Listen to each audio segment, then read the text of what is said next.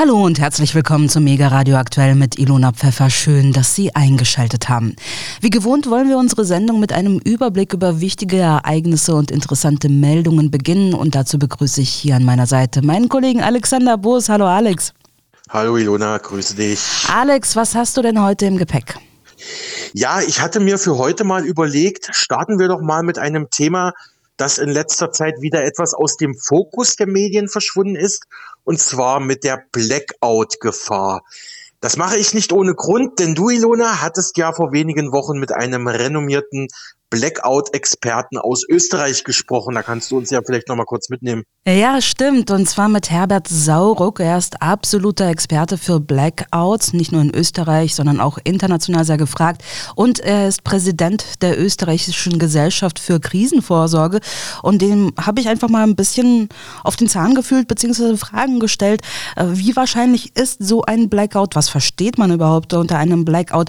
Und wie kann man vorsorgen? Der hat zum Beispiel Tipps gegeben, was man anlegen sollte an ähm, Lebensmitteln oder Batterien oder Taschenlampen mhm. und so mhm. weiter. Und ähm, hat auch geschildert, was passieren kann, wenn man eben nicht vorsorgt. Und ja, das ist ganz schön gruselig eigentlich. Und ähm, er hat gesagt, dass die meisten Leute, und das belegen ja auch offizielle Zahlen, es gab dazu zahlreiche Erhebungen, höchstens vier Tage oder so, äh, fünf oh. Tage durchhalten würden mit dem, was sie normalerweise zu Hause haben, ja, und dann wäre Schicht im Schacht. Ja, danke dafür. Aktuell ist es in Deutschland ja so, dass sich vor allem auf Kreisebene, also in den Landkreisen, auf einen möglichen Blackout vorbereitet wird.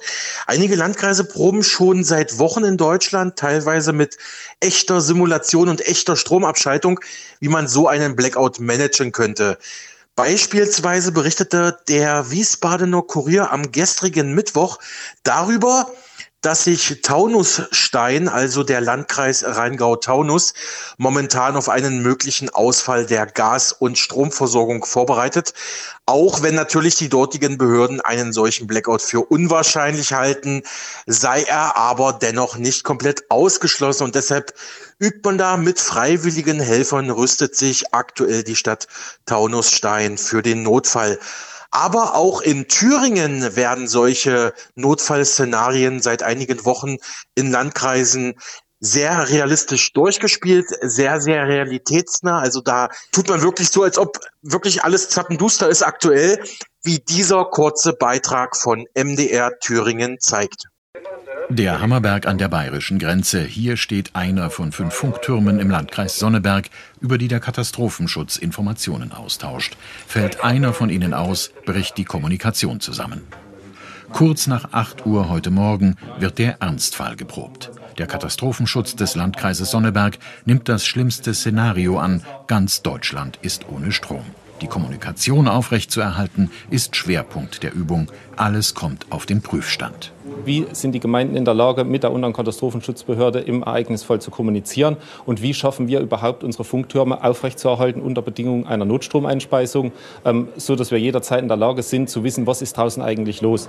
Draußen, das ist zum Beispiel die größte Trinkwasseraufbereitungsanlage des Landkreises in Rottmar-Gefell. Auf dem Hof ein Notstromaggregat. Feuerwehr, Energie- und Wasserversorger arbeiten zusammen. Die Trinkwasserversorgung soll auch im Ernstfall funktionieren. Doch die Wasserpumpen laufen natürlich auch mit Strom. Ähm, und wenn der nicht mehr da ist, dann geht das eine Zeit lang noch, solange wie eben der jeweilige Hochbehälter intakt ist. Solange wie das Wasser da noch rauslaufen kann, geht das. Neues Wasser kommt nicht nach. Die Wasserversorgung wäre gefährdet. Und hier greifen wir halt ein, zusammen mit den Trinkwasserversorgern und unterstützen das, dass eben dann dort wieder Wasser gibt. Deutschland fünf Tage ohne Strom, das bedeutet Chaos. Nicht jeder würde überleben, sagen die Katastrophenschützer. Man müsse darauf vorbereitet sein, auch wenn das Szenario äußerst unwahrscheinlich sei. Was nicht ausgeschlossen werden kann, ist, dass punktuell es mal zu Abschaltungen kommen muss, um das Netz zu stabilisieren. Das kann passieren, aber das kann man handeln. Dann ist eben mal für zwei Stunden oder vier Stunden der Strom weg, aber wir wissen, er kommt dann wieder, er ist dann wieder da. Aber einen flächendeckenden großen Stromausfall halten wir für sehr unwahrscheinlich. Auf dem Hammerberg hat die Feuerwehr den Funkturm mit Notstrom versorgt. Die Kommunikation funktioniert, sofern genügend Treibstoff für den Generator da ist. Für die Katastrophenschützer ist die Übung ein Erfolg. Soweit der MDR-Beitrag über prophylaktische Blackout-Übungen im thüringischen Landkreis Sonneberg nahe der Grenze zu Bayern. Darin hörten Sie unter anderem den Kreisbrandinspektor des Landkreises Sonneberg, Matthias Nüchterlein. Mal meine Frage an dich, Ilona, wenn du all das hörst, ist Deutschland vielleicht doch besser für den Blackout gerüstet, als man zunächst denkt? Ja, also gerade was äh, die Kommunikation angeht, also was am Ende des Beitrags gesagt wurde, das ist, glaube ich, ein echter Fortschritt. Denn wie mir der Blackout-Experte Sauruck das geschildert hat, ist mhm. das eins der Kernprobleme, weil normalerweise würden ähm, die Handynetze auch innerhalb von ja, einer Stunde oder sowas zusammenbrechen, keine Kommunikation mehr möglich. Und was ist, wenn dann ein Notfall ist, ja, und davon ist ja auszugehen, also dass äh, Notfälle weiterhin geben, äh, dass es sie weiterhin geben würde, auch im Blackout, dann kannst du ja auch nicht mal Hilfe rufen, also beziehungsweise müsstest du dich dann auf die Socken machen und ja, äh, ganz ähm, offline sozusagen äh, diese Hilfe herbeiholen. Und dann ging mir noch durch den Kopf Thüringen, Mensch, ähm, da werden sich die ein oder anderen noch erinnern an den ähm, Katastrophenwinter 78, 79, als äh, die Regierung der DDR irgendwann sogar die Entscheidung treffen musste, ganz Thüringen abzuschalten. Aber ich würde sagen, lass uns die verbleibende Zeit noch nutzen, um ein paar aktuelle Meldungen zu besprechen. Du hast was zu Lothar Wieler rausgesucht, Ilona. Genau, genau. Lothar Wieler, das ist ja einer der prominentesten Protagonisten gewesen in der Corona-Pandemie. Er ist ja Chef des Robert-Koch-Instituts. Doch jetzt, für manche überraschend, hat er seinen Rücktritt angekündigt. Mhm. Vielleicht ist er einfach müde, weil in der Corona-Pandemie war er ja quasi ja. jeden Tag in der BPK, also in der Bundespressekonferenz, mhm. und musste da Bericht erstatten. Und wenn ich ihn mir so angesehen habe, dann habe ich gedacht, Mensch, der Arme. Also der sah so müde aus. Ah, aber das ist, das ist jetzt nur meine Spekulation.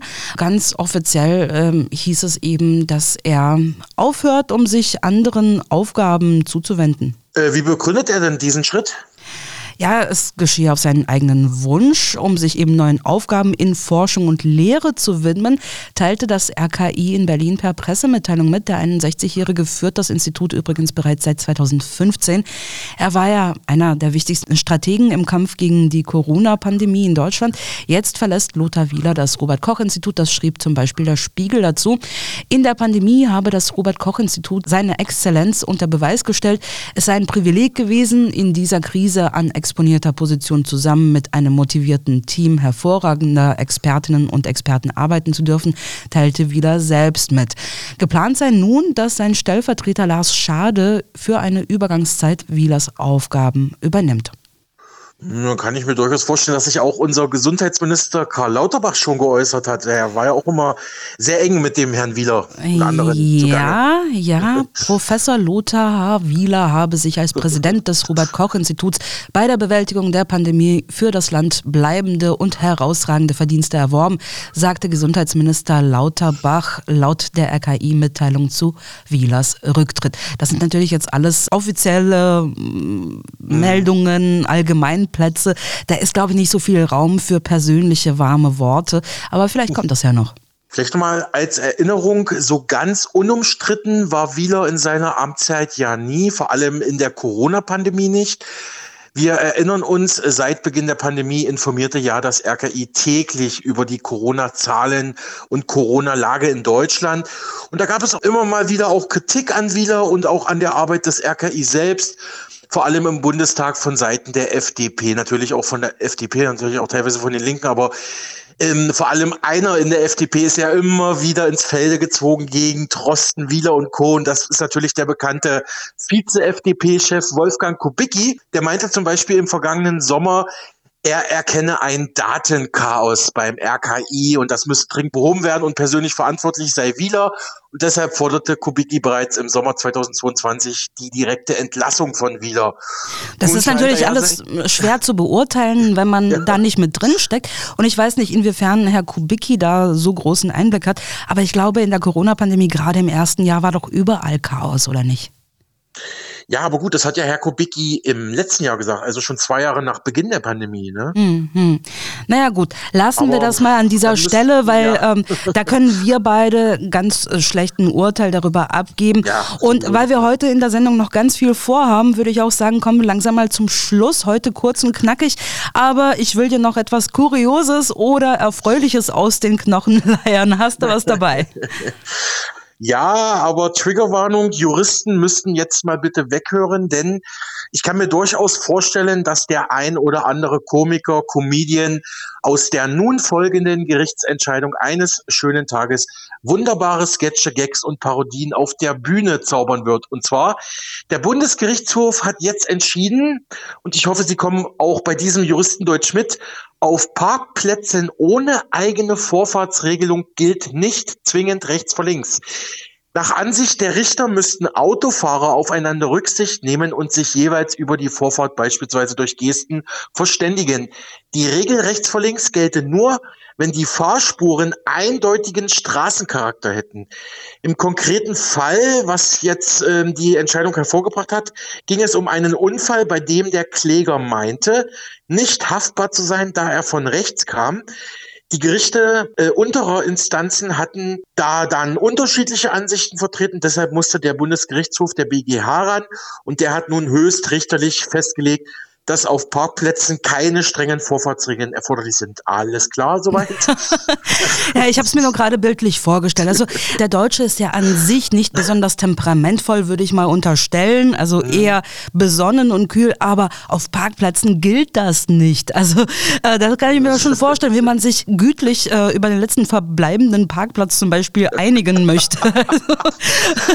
ja, oh genau. je, oh je, da bin ich froh, dass ich jetzt schon seit vielen Jahren kein Auto mehr fahre und eben mich nicht mit sowas auseinandersetzen muss. Allen anderen wünsche ich viel Glück. Und bei dir bedanke ich mich, denn wir müssen ja hurtig weitermachen. Alex, danke dir und schönen Tag noch. Ja, dir auch. Danke, Ilona. Unser nächster Interviewgast hat die hauchdünne Präsidentschaftswahl in Brasilien im Oktober 2022 persönlich als Wahlbeobachter in Augenschein nehmen können. Und erst vor wenigen Tagen war linken Politiker André Hunko erneut in dem südamerikanischen Land, also genau zu dem Zeitpunkt, als die Anhänger des abgewählten Präsidenten Bolsonaro Regierungsgebäude in der Hauptstadt Brasilia gestürmt hatten. Hunko ist europapolitischer Sprecher der Linksfraktion im Bundestag sowie auch Mitglied der Parlamentarischen Versammlung der OSZE sowie ebenso in der Parlamentarischen Versammlung im Europarat aktiv. Im Interview mit meinem Kollegen Alexander Boos schätzt André Hunko innenpolitische Vorgänge und den Gebäudesturm in Brasilien ein, spricht aber auch über seine Partei, die Arktis, Russland und den Ukraine-Krieg sowie weitere internationale Ereignisse. Er meint, Möglicherweise könnte ausgerechnet Brasilien unter dem neuen Präsidenten Lula eine Friedensinitiative starten, um den Ukraine-Krieg zu beenden oder zumindest einzudämmen.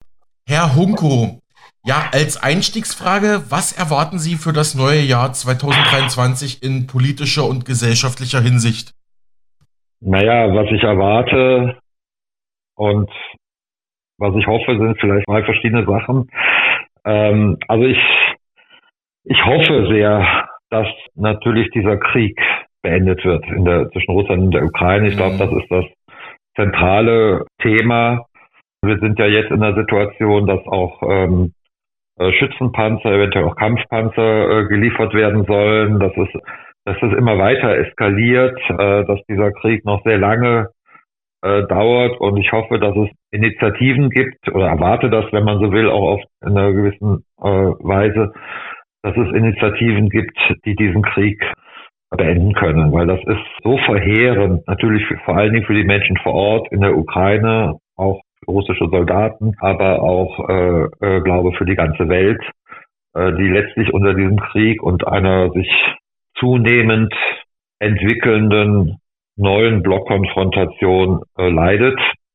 Äh, und deswegen ist meine Erwartung, dass es hier ernsthafte Initiativen äh, gibt, um hier zu einem Ende dieses Blutvergießens zu kommen. Mhm. Ich hatte in den letzten Tagen und Wochen immer wieder mit Politik- und Militärexperten über den Krieg gesprochen und dabei immer wieder versucht herauszuarbeiten, wer eigentlich solche Friedensverhandlungsinitiativen oder auch Gespräche über einen möglichen Waffenstillstand in die Wege leiten könnte. Da hatte ich das US-Magazin Foreign Affairs zitiert. Die hatten schon vor einigen Monaten geschrieben, ja, die US-Regierung sagt zwar immer öffentlich, wir sind daran interessiert, dass der Konflikt durch Verhandlungen gelöst wird, aber praktisch, also in der Außenpolitik der USA, hat man da wenig gesehen. Da wird eigentlich eher in die andere Richtung Politik betrieben. Wen sehen Sie denn auf dem internationalen Spielfeld als Player? Wer könnte denn da das machen? Die EU sei zu schwach, schreibt Foreign Affairs. Ja, die EU ist zu schwach vielleicht und sie ist auch unwillig. Ähm, ich meine, die am weitest gediehenden Verhandlungen äh, gab es ja äh, Ende März in der Türkei, wo ja auch beide Seiten sich schon relativ weit auf einen äh, mehrere Punkteplan geeinigt hatten, als, als Rahmen zumindest. Und ja dann noch Boris Johnson äh, nach Kiew gereist ist und Zelensky davon abgehalten hat und gesagt, wir werden euch weiter unterstützen, wir werden Waffen liefern. Also wir, der Westen. Und ähm, ich hatte in dieser Zeit auch viel Kontakt mit EU-Akteuren. Es gab damals einen äh, Ratsgipfel der EU Ende März, gab eine Unterrichtung. Ich habe dann gefragt, was denn auf diesem Ratsgipfel, das war parallel, wo die Verhandlungen waren, was, was dort dazu diskutiert wurde. Und die Antwort war gar nichts. Also es war praktisch während diese Verhandlungen liefen in Istanbul, gab es einen EU-Ratsgipfel äh, und keiner der Staats- und Regierungschefs dort hat da irgendwie drüber gesprochen, offiziell. Ja? Und das fand ich schon sehr erschütternd, diese, dieses Ausmaß an Desinteresse an einer diplomatischen Lösung seitens der EU, seitens des in dem Fall des EU-Rates, aber auch aus der Kommission habe ich ähnliche Töne gehört aus dem Europäisch Auswärtigen Dienst. Also ich glaube, die EU ist nicht nur schwach, sondern sie ist auch unwillig, sondern man hofft eigentlich auf eher da sozusagen ähm, auf einen Siegfrieden, äh, darauf, dass, mhm. äh, äh, dass man Russland eben langfristig so schwächen kann, dass Russland als Gegenspieler vielleicht äh, ausfällt und ich finde diese, äh, diese Haltung eigentlich fatal. Ich glaube auch, dass sie illusionär ist. Erlauben Sie mir noch eine kurze Nachfrage dazu. Ja. Ja, Russland wird ja so als der große Gegenspieler für den Westen dargestellt. Sie glauben wirklich, dass westliche EU-Regierungen darauf hoffen, dass Russland diesen Krieg militärisch verliert, dass man danach eben seine, ja, wie soll ich sagen, seine Diktion dann Moskau aufzwingen kann? Also ich, ich habe jedenfalls den Eindruck äh, von, von führenden Vertretern von EU-Institutionen, äh, dass diese Vorstellung da ist. Ähm, ich habe, äh, wir hatten, äh, ich hatte ein Gespräch mit einem äh, führenden Vertreter des Europäisch Auswärtigen Dienstes. Äh, das muss jetzt Anfang Dezember gewesen sein in Brüssel. Und da ist tatsächlich die Vorstellung, dass Russland militärisch so stark geschwächt wird, äh, durch diesen Krieg und auch die Vorstellung, dass die Sanktionen auch nach einem Ende dieses Krieges aufrechterhalten werden sollen, okay. um auch für die Zukunft auszuschließen, dass Russland auch in Zukunft noch militärisch handlungsfähig sein wird. Ja, also solche Vorstellungen sind da verbreitet und das ist tatsächlich äh, in Teilen der äh, zumindest der EU-Eliten äh, und im Westen äh, der Fall. Es gibt andere Stimmen, die kennen wir alle, die kennen wir beide, die, die das für absurd halten, aber ich habe solche Stimmen immer wieder gehört. Mhm. Danke dafür. Herr Hunko, im Dezember sagten Sie als europapolitischer Sprecher der Linksfraktion im Bundestag in einer Pressemitteilung, anstatt das Potenzial der OSZE als Plattform, als Organisation für Vermittlung bei Konflikten zu nutzen und damit auch diese Organisation selbst politisch aufzuwerten, werden diplomatische Optionen zur Beendigung des Krieges in der Ukraine weiterhin ausgeschlossen. Als Beispiele nannten sie die Verweigerung der Einreise des russischen Außenministers Sergei Lavrov nach Polen zum OSZE-Außenministertreffen. Das widerspreche dem Geist und den Statuten der OSZE. Also klar, wenn man Richtig, sich mal ja, erinnert, ja. wie die historisch gegründet wurden, die haben ja, das war ein ganz großer Faktor für ja, die Entspannung im Kalten Krieg, muss man sagen. Und jetzt sowas, ja. Genau. Ja, also das, das bezieht sich ja jetzt auf die Treffen der, der OSZE, das ist ja jetzt nochmal eine andere Organisation, ja, das ist ja die Organisation für Sicherheit und Zusammenarbeit in Europa, wie ja. Sie richtig sagen. Eigentlich die Nachfolgestruktur der KSZE, die damals den Kalten Krieg, äh, eine zentrale Rolle gespielt hat, den Kalten Krieg zu überwinden, äh, in den 70er Jahren. äh, in Helsinki. Also er hat 57 Mitglieder, da ist eben Russland Mitglied, da ist Belarus Mitglied, da ist Kasachstan Mitglied, alle Nachfolgestaaten der Sowjetunion, die europäischen Staaten, aber auch USA, Kanada. Und äh, da gibt es einmal im Jahr gibt's ein Außenministertreffen und es gibt dann so eine parlamentarische Versammlung. Ähm, da bin ich jetzt auch Mitglied und diese parlamentarische Versammlung hat schon im Juli in Birmingham, hat sie da getagt, in Großbritannien, den russischen und belarussischen Abgeordneten die Visa verweigert. Also Großbritannien hat die Visa verweigert und deswegen konnten die nicht kommen. Und äh, dagegen habe ich protestiert damals schon, äh, weil ich gesagt habe, man muss, es muss ja, welche Ebene soll es denn noch geben, wo es überhaupt irgendeinen Austausch, auch meinetwegen Streit gibt, aber eben auch unter Abgeordneten. Und äh, das, dafür ist ja eigentlich genau diese, diese OSZE da. Aber das ist aufrechterhalten worden. Äh, und das wurde jetzt in Polen, in Warschau, Ende November auf Ebene der Parlamentarischen Versammlung äh, fortgesetzt, wo Polen auch diese Visa verweigert hat. Mhm. Äh, und dadurch sozusagen äh, diese, ja, diese Option zumindest, einen, wenigstens einen gemeinsamen Gesprächsraum zu haben, ausgesetzt wurde. Nun wird aber hier die nächste Sitzung im Februar in Wien sein, äh, und die Österreicher werden die Visa erteilen. Also das wird jetzt sehr spannend im Februar, ob es dann sozusagen auf der Ebene der Parlamentarischen Versammlung, die dort eine gemeinsame Auseinandersetzung geben wird mit russischen, mit belarussischen, mit westlichen, mit äh, ukrainischen äh, Abgeordneten. Also ich möchte da auf jeden Fall auch hinfahren. Äh, jetzt ist es nur so, dass die Ukrainer schon angekündigt haben, wenn die Russen kommen nach, nach Wien, dass sie da nicht teilnehmen werden und dass sie so lange nicht teilnehmen werden, bis äh, Russland hier auch ausgeschlossen äh, ist äh, aus der OSZE. Und, äh, und die westlichen Delegationen haben jetzt das Problem, ob sollen sie jetzt selbst teilnehmen, äh, wenn die Ukrainer nicht kommen. So, das wird, äh, gibt es jetzt im Hintergrund viele äh, Diskussionen, Auseinandersetzungen. Äh, das ist die eine Ebene, das ist die parlamentarische Ebene. Und ich sage ja immer, man muss schauen, dass man auf der parlamentarischen Ebene so viel Dialog ermöglicht, wie es irgendwie möglich ist. Ne?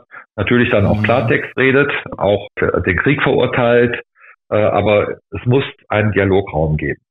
Dann haben wir das äh, Ebene des Ministerkomitees und da ist es tatsächlich so gewesen, dass Lavrov, das war eine Woche später, in, äh, damals auch in, auch in Polen, in Łódź, äh, dass Lavrov auch das Visum verweigert wurde. Meines Wissens das erste Mal in der Geschichte der OSZE, dass dann äh, dem Außenminister auf der Regierungsebene das Visum auch verweigert wurde. Und da gab es auch heftigen Protest. Dennoch haben die Russen teilgenommen, nämlich mit ihrem OSZE-Botschafter. Mhm. Aber es gab eben keine, äh, äh, keine Einreise von äh, Lavrov. Äh, aber das findet nur einmal im Jahr statt, dieses Außenministertreffen. Das wird erst Ende 2023 ähm, äh, wieder stattfinden. Ich weiß gar nicht genau wo. Äh, so, das war, war, war diese Sache. Aber ich finde halt, äh, die OSZE ist ja eigentlich diese Nachfolgestruktur zur Überwindung des Kalten Krieges. Äh, die ist ja deshalb gegründet worden. Die ist selbst viel zu schwach. Ja, das, da könnte man jetzt auch lange drüber reden, äh, dass die OSZE keine völkerrechtliche Verankerung hat, dass sie, äh, dass ernsthafte Strukturen in der OSZE nie wirklich aufgebaut worden sind, die verbindlicher sind.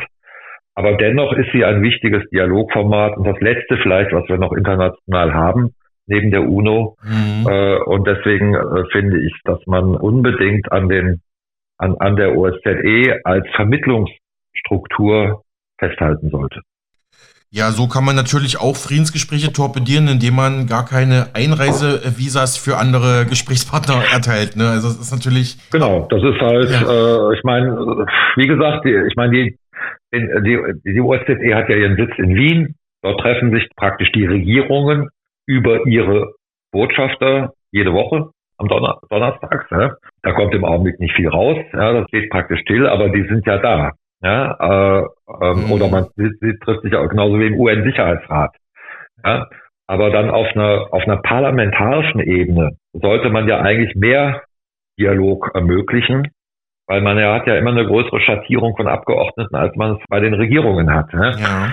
Äh, und dass das auch vielleicht auf der parlamentarischen Ebene jetzt äh, praktisch torpediert wird, wie ich das auch schon aus dem Europarat kenne von 2014, das finde ich halt völlig falsch.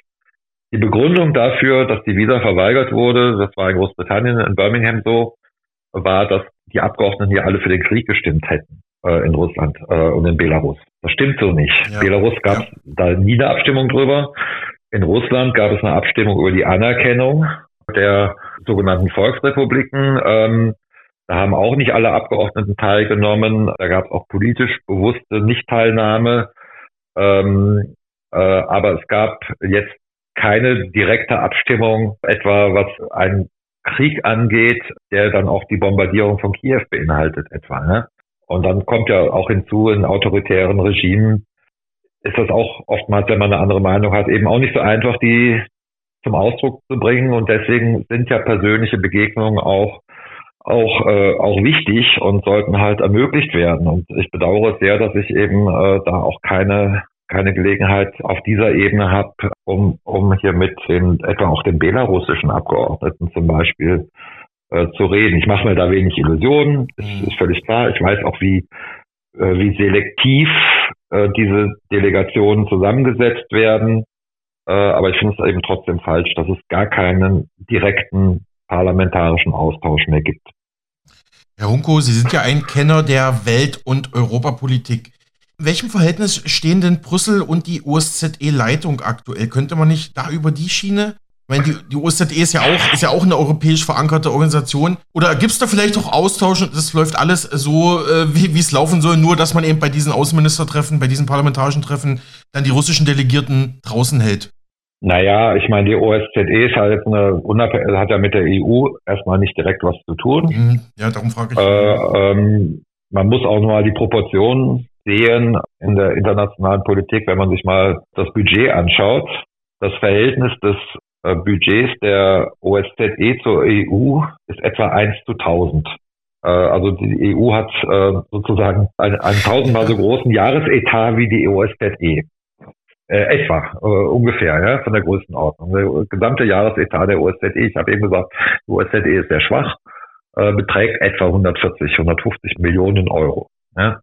So, und in der OSZE ist es halt schon so, dass natürlich auch in den letzten Jahren eher ähm, pro US-orientierte oder pro-westliche ähm, Akteure den Ton angeben dort. Da wird ja immer sehr gearbeitet an solchen, in solchen internationalen Organisationen eben Akteure an die wichtigen Positionen zu hieven, die in Richtung der eigenen Agenda unterwegs sind.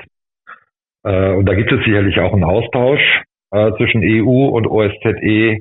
Aber wie gesagt, das sind erstmal zwei verschiedene Akteure und in der Tendenz, das konnte ich über die Jahre eigentlich auch immer wieder beobachten, war die OSZE erheblich neutraler äh, in diesen Konflikten, Ost-West-Konflikten, als es eben die EU war. Die EU ist ein geopolitischer Akteur und die OSZE ist immer noch eine Organisation, die sozusagen über diesen geopolitischen Blöcken, die sich entwickeln, steht, aber immer mehr sozusagen vom Westen ähm, beeinflusst wird. So würde ich das beschreiben, das Verhältnis.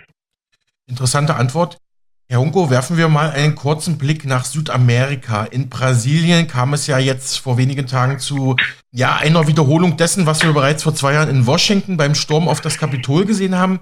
Anhänger des abgewählten Präsidenten Bolsonaro, des manche nennen ihn rechtsextremen Präsidenten Bolsonaro, haben tatsächlich Regierungsgebäude in Brasilia gestürmt, auch das Gebäude vom obersten Gerichtshof. Sie, ja. Sie hatten laut Redaktionsnetzwerk ja, Deutschland Folgendes dazu gesagt. Der Bolsonarismus habe der ganzen Welt sein hässliches, antidemokratisches und damit faschistisches Gesicht gezeigt. Können Sie das für unsere Hörerschaft nochmal kurz erklären, was Sie damit meinen? Ja, ich war ja, ich war jetzt in, ich war sowohl zur Wahl äh, mhm. als Wahlbeobachter in Brasilien im Oktober, äh, als auch jetzt äh, bei der Amtseinführung von Lula, weil ich diese Wahl für eines der ganz zentralen internationalen Ereignisse gehalten habe und noch halte. Äh, und ich war auch da, als, als jetzt dieser Sturm auf das, also jetzt nicht unmittelbar bei den Ereignissen, aber ich war noch in Brasilien, als, als ja dieser Putschversuch, sagen manche, okay. äh, äh, stattgefunden hat. Äh, und natürlich war es auch für mich dann auch während der Situation ganz zentral, auch aus, aus eigener aus eigener Sicherheitsüberlegung heraus, äh, das richtig zu versuchen einzuschätzen. Also erstmal, es ist ja so, ich würde ihn auch als rechtsextrem bezeichnen, in der Tat, äh, Bolsonaro. Er hat ja schon vor der Wahl im Oktober gesagt, dass er ein Wahlergebnis, das ihn abwählt, nicht anerkennen wird. Immer wieder Äußerungen in diese Richtung gemacht.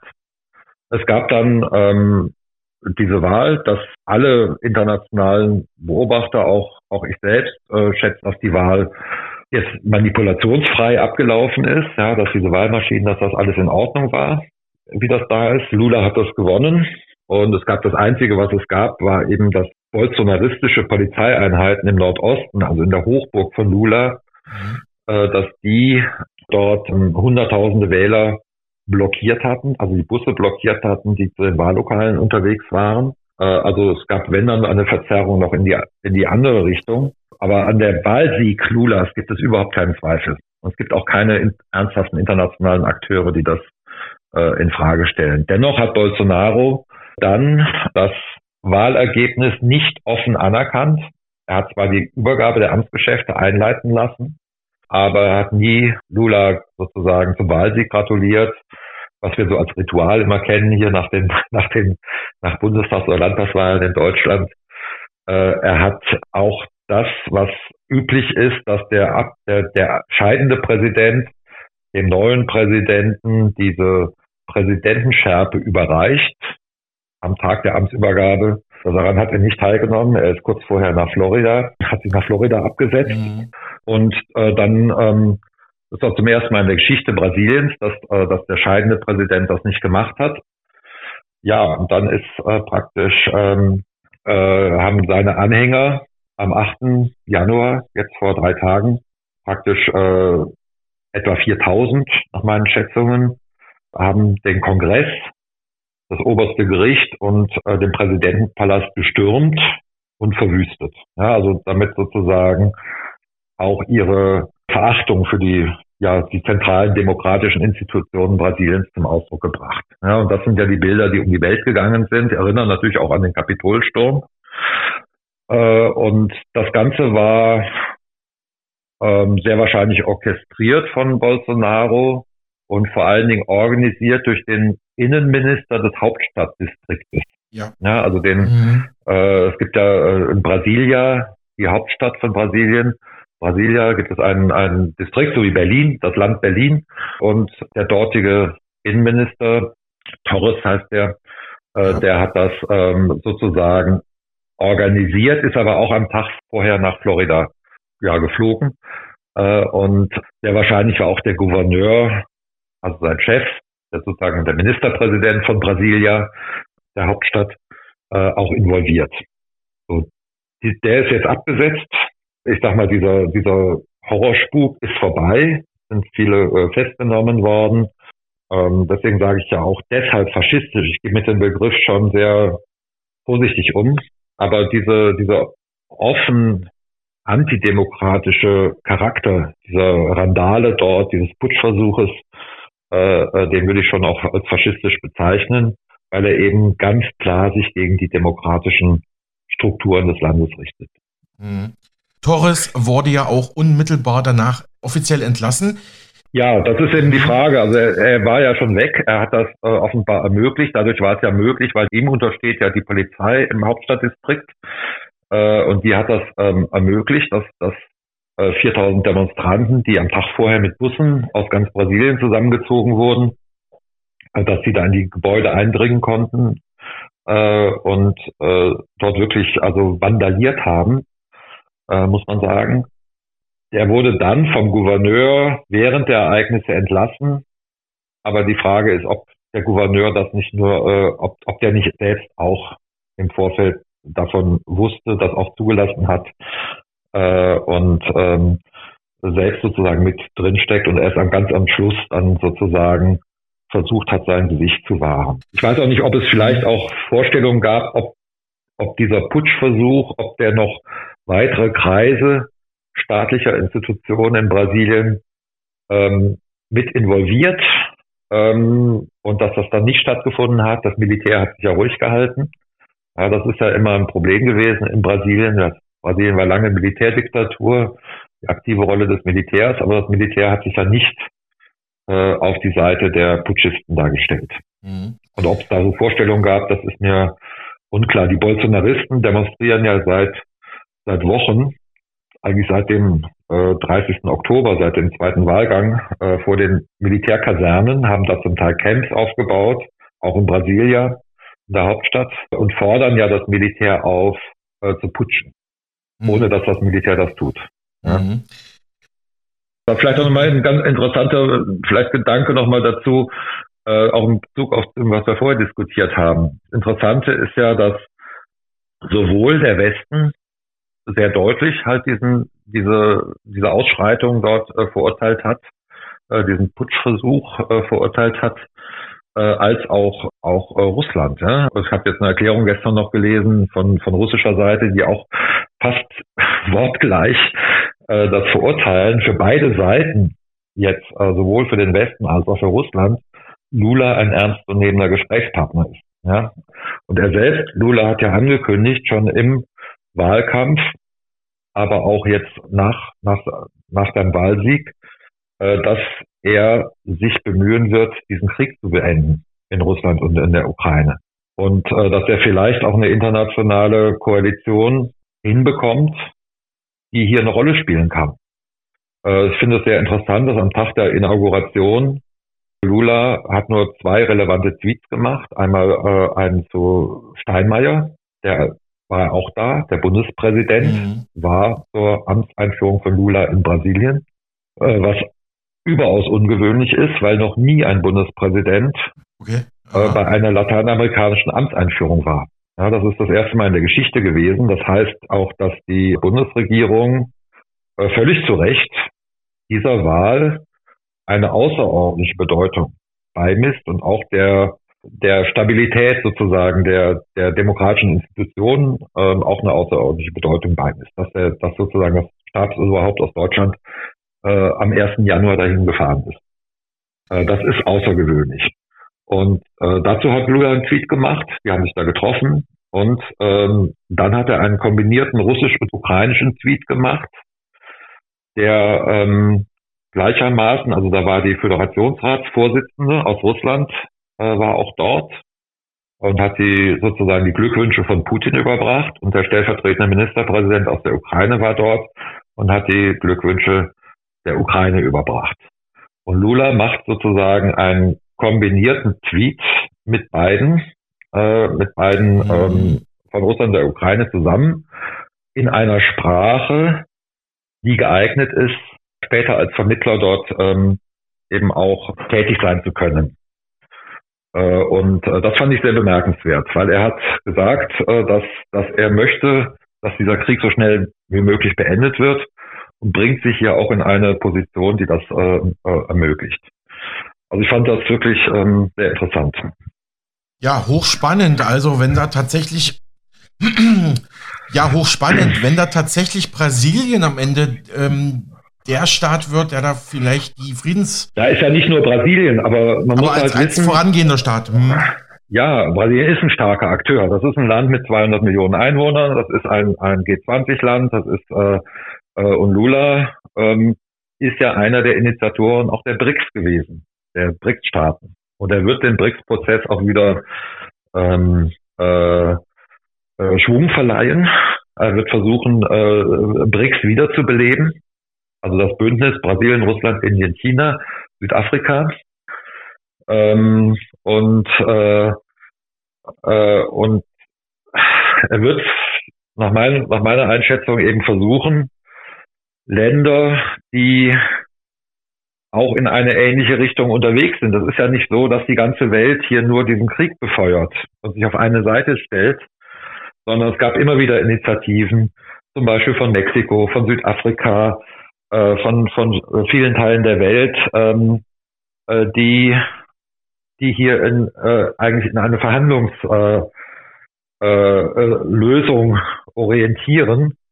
Und diesen, das wird äh, Lula versuchen zu forcieren äh, und vielleicht dem noch etwas mehr Gewicht verleihen, weil Brasilien ist jetzt nun auch nicht ganz schwach als Akteur äh, und äh, eben mit guten Beziehungen eben auch traditionell zu Russland und auch zu China. Äh, und äh, von daher könnte er tatsächlich da eine Rolle spielen. Ja, spannend. Wie, wie ich schon sagte, spannend.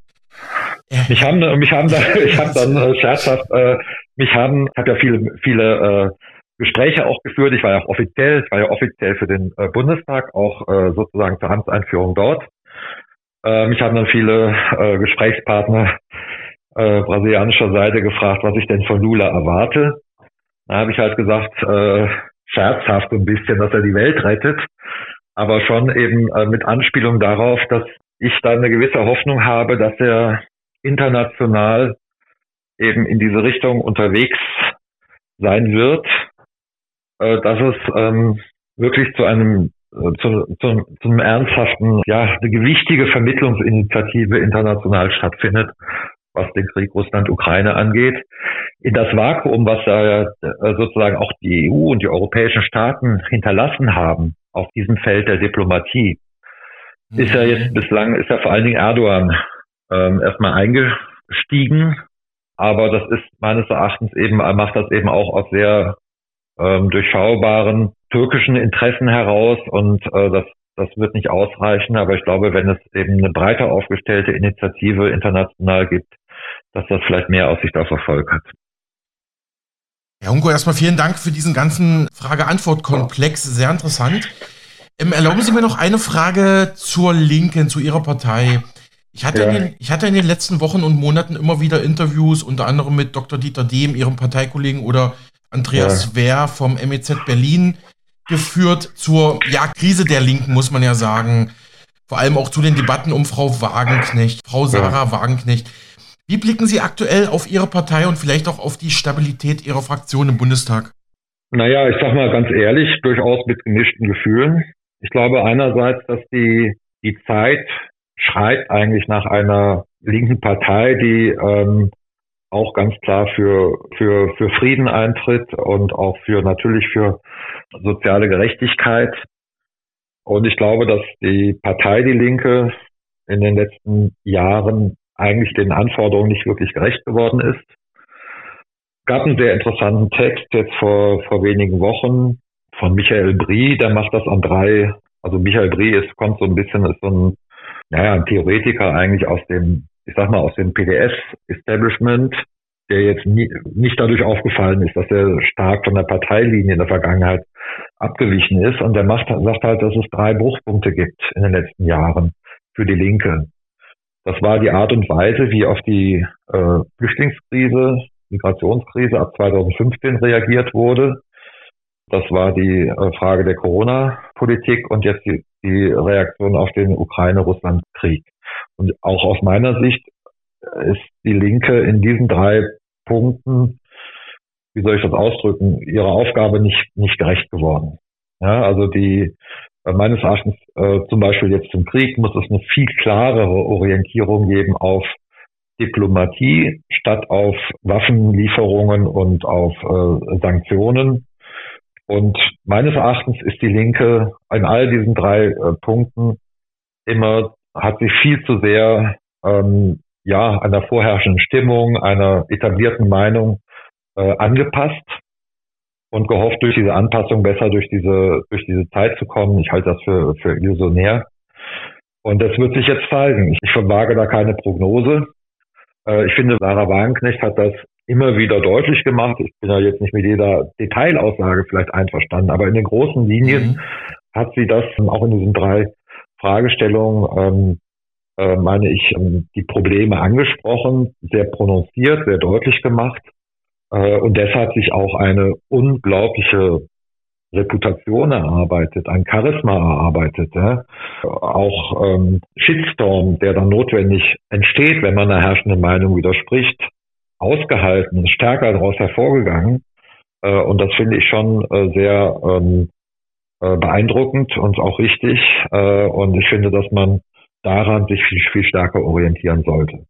Ob das irgendwann zum Bruch kommt, das vermag ich jetzt nicht zu, zu prognostizieren. Es wäre eigentlich fatal, weil die, weil die Zeit eigentlich ähm, eine, wirklich echte, auch kritische und ähm, widerständige und auch ähm, ja ein Stück weit anti-Establishment orientierte Linke dringend bräuchte.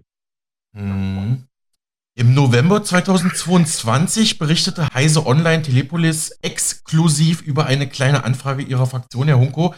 Demnach sind sämtliche deutsche Kooperationen mit dem größten Arktis-Anrainerland Russland gestoppt, natürlich aufgrund des Krieges. Für Sie, Herr Hunko, habe die Bundesregierung also, damit ja. das Kind mit dem Bade ausgeschüttet. Also im Prinzip werden hier Arktisforscher für politische Fehlentscheidungen der Eliten bestraft. So nenne ich das jetzt mal oder? Ja, also ich habe, das war eine, das war eine Anfrage von mir halt zur Arktispolitik. Es gab ja zwischen, vor allen Dingen zwischen Deutschland und Russland, äh, eine sehr intensive wissenschaftliche Kooperation in der Arktis, auch mit Blick auf den Klimawandel. Da geht es um Forschungsstationen, die dort die Veränderungen in der Arktis äh, ähm, auch messen, ähm, entsprechend Daten übermitteln äh, weil das Auftauen des Permafrostes ähm, äh, ein, ein, ein ganz großes Problem sein kann, ja, weil das auch sozusagen so ein, Kipppunkt, so ein Kipppunkt äh, darstellen kann in, in der Frage des äh, Klimawandels. Deswegen sind solche Forschungskooperationen eigentlich, ähm, wenn man die den Klimawandel ernst nimmt, unglaublich unverzichtbar. Also äh, und ähm, mhm. mit, mit Beginn dieses äh, äh, jetzt des äh, Krieges ähm, im Februar äh, sind von deutscher Seite halt diese Kooperationen eingestellt worden, äh, was ich fatal finde. Und äh, äh, so dazu hatte ich eine ziemlich umfangreiche kleine Anfrage gemacht äh, und ich finde halt, dass ähm, äh, bestimmte ähm, das gilt auch für kulturelle Sachen, aber eben auch für solche wissenschaftlichen Projekte, dass die unabhängig äh, ähm, weil sie auch so unglaublich wichtig sind, dass sie eigentlich weiterlaufen sollten. Äh, auch eher auch äh, zum Beispiel Städtepartnerschaften. Da sind ja auch viele eingestellt ja. worden. Mhm. Äh, und ich sehe das in, in so einem äh, Kontext und ich finde, dass ich kann es ja verstehen, dass man mit bestimmten Leuten jetzt nicht in, äh, auf russischer Seite, äh, die jetzt unmittelbar ähm, eine Verantwortung tragen äh, für für die Kriegshandlungen oder vielleicht auch für innenpolitische Repressionen in Russland, dass man mit denen nicht kooperieren will. Äh, aber ähm, das Kind mit dem Bade ausgeschüttet heißt, dass, dass hier auf allen Ebenen kulturell, wissenschaftlich, Städtepartnerschaft, äh, Kooperationen abgebrochen äh, worden sind, die ich für falsch halte und auch für fatal halte, wenn man, wenn man die Frage des Klimawandels ernst nimmt. Mhm. Auch Dr. Erhard Krome und Dr. Siegfried Fischer vom Potsdamer Welttrends-Institut für internationale Politik hatten im Gespräch mit uns betont, im Prinzip sind die, im Prinzip ist das russisch-westliche Verhältnis jetzt vermutlich auf Jahre, wenn nicht Jahrzehnte absolut desaströs zerstört. Ne? Und das, das weitet sich natürlich dann auch auf Kultur- und Wissenschaftsbereiche aus. Ne? Also Genau, das wird auf allen Ebenen, so werden die Brücken halt niedergerissen. Ähm, ich sag mal, ohne Rücksicht auf, auf Verluste, auf, auf, auf eine Zeit danach, auf, äh, äh, auf eben solche Sachen wie äh, eben äh, Klimawandel, was ja doch ein Menschheit, gemeinsames menschheitliches Problem ist. Ähm, also ich finde das äh, nicht richtig. Ich zitiere vielleicht noch einen Interviewpartner von uns. Der Chef-Volkswirt von Degussa Goldhandel, Thorsten Polleit, sagte gegenüber uns, diese Sanktionen gegen Russland, die von westlichen Staaten verhängt werden, das ist eigentlich ein Unding. Damit greift man direkt in die Wirtschaft ein. Ein Staat hat mir nicht vorzuschreiben, mit wem ich Handel treibe und Geschäfte mache. Weiß nicht, ob Sie nochmal die Sanktionen kurz kommentieren wollen. Bei uns, Herr Hunko? Ja, ich halte, ich meine, ich, ich sehe das ja, ich halte auch den Begriff des Wirtschaftskrieges, den ja auch Sarah Wagenknecht da verwendet hat, äh, für völlig richtig. Man hat äh, sozusagen auf den verurteilenswerten 24. Äh, Februar auf den Einmarsch Russlands in die Ukraine mit einer ähm, mit dem umfangreichsten Wirtschaftskrieg, den es wahrscheinlich jemals gegeben hat, äh, äh, ähm, äh, reagiert mit mittlerweile neuen Sanktionspaketen der EU, äh, mit der Vorstellung, dass ähm, durch diese Wirtschaftssanktionen ähm, Russland so geschwächt wird, dass es nicht weiter den Krieg führen kann. Und das ist, das halte ich für absurd. Ähm, äh, natürlich machen die, die Sanktionen auch in Russland Probleme, aber äh, sie schwächen nicht entscheidend den ähm, sozusagen den militärisch den militärischen Komplex und äh, äh, und vor allen Dingen schaden sie ja auch ähm, hierzulande uns selbst. Ich fand es dann zynisch, äh, wenn ähm, Olaf Scholz sagt, er werde darauf achten, dass die Sanktionen Russland mehr schaden als uns. Das heißt äh, ähm, schon, dass er auch davon ausgeht, dass sie uns schaden. Ja. Äh, also er hat, sagt damit ja offen, dass er Schaden ähm, hier auch zufügen will. Er sagt nur, wir schaden den anderen mehr. Ähm, aber nicht nur uns, sondern auch der ganzen Welt. Also dieser Krieg, unter diesem Krieg leidet die ganze Welt. Ähm, wir haben das, die ganze Debatte um die Getreideexporte äh, ähm, äh, gesehen. Äh, und ähm, auch in Brasilien ist das spürbar. Äh, und das ist auch ein Motiv, warum Lula sagt, äh, er möchte diesen Krieg so schnell wie möglich beenden, weil auch Brasilien leidet darunter und, und, und, und viele Teile der Welt.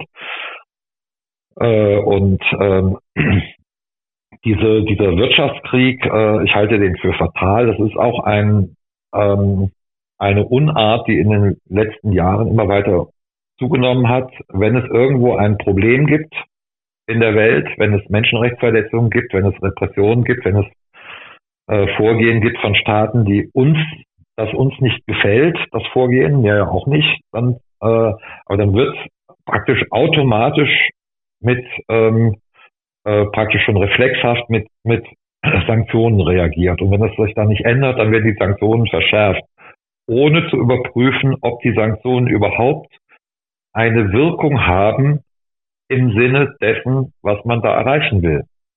Ja, also wir haben gegen Belarus äh, riesige Sanktionen gemacht, als äh, nach diesen Präsidentschaftswahlen in, in Belarus, die auch meines, nach meiner Einschätzung nach äh, äh, ähm, äh, gefälscht waren.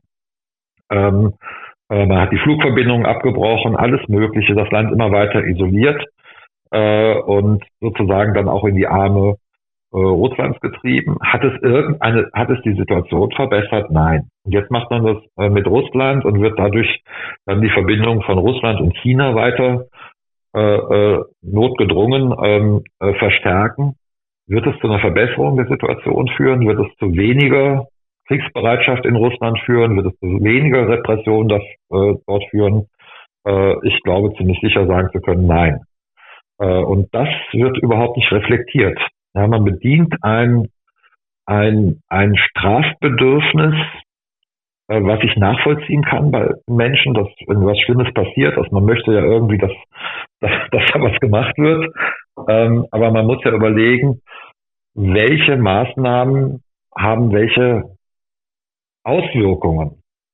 Äh, und mein Eindruck ist, dass diese Sanktionsregime, die jetzt überall aufgebaut werden, möglicherweise auch in Zukunft gegen China, dass die nichts beitragen zu, zur Lösung der Probleme und auch nichts beitragen dann zur konkreten Verbesserung der Situation. Ich glaube, wir brauchen eine Rückbesinnung auf die Idee der internationalen Kooperation. Äh, und natürlich, das beinhaltet natürlich, dass die Probleme, deren, mit denen Sanktionen begründet werden, dass die, dass die auch angesprochen werden müssen. Äh, ich glaube aber, dass diese, äh, diese Sanktionsregime, diese Wirtschaftskriegsregime, die jetzt äh, aufgebaut werden, dass die Teil des Problems sind und nicht Teil der Lösung. Abschließende Frage, Herr Hunko, auch weil auch weil Sie nah an ihm und seinem Umfeld dran sind und immer wieder über ihn twittern. Gibt es irgendwelche, ich sage jetzt mal persönlich, hoffentlich gute Neuigkeiten zu Julian Assange?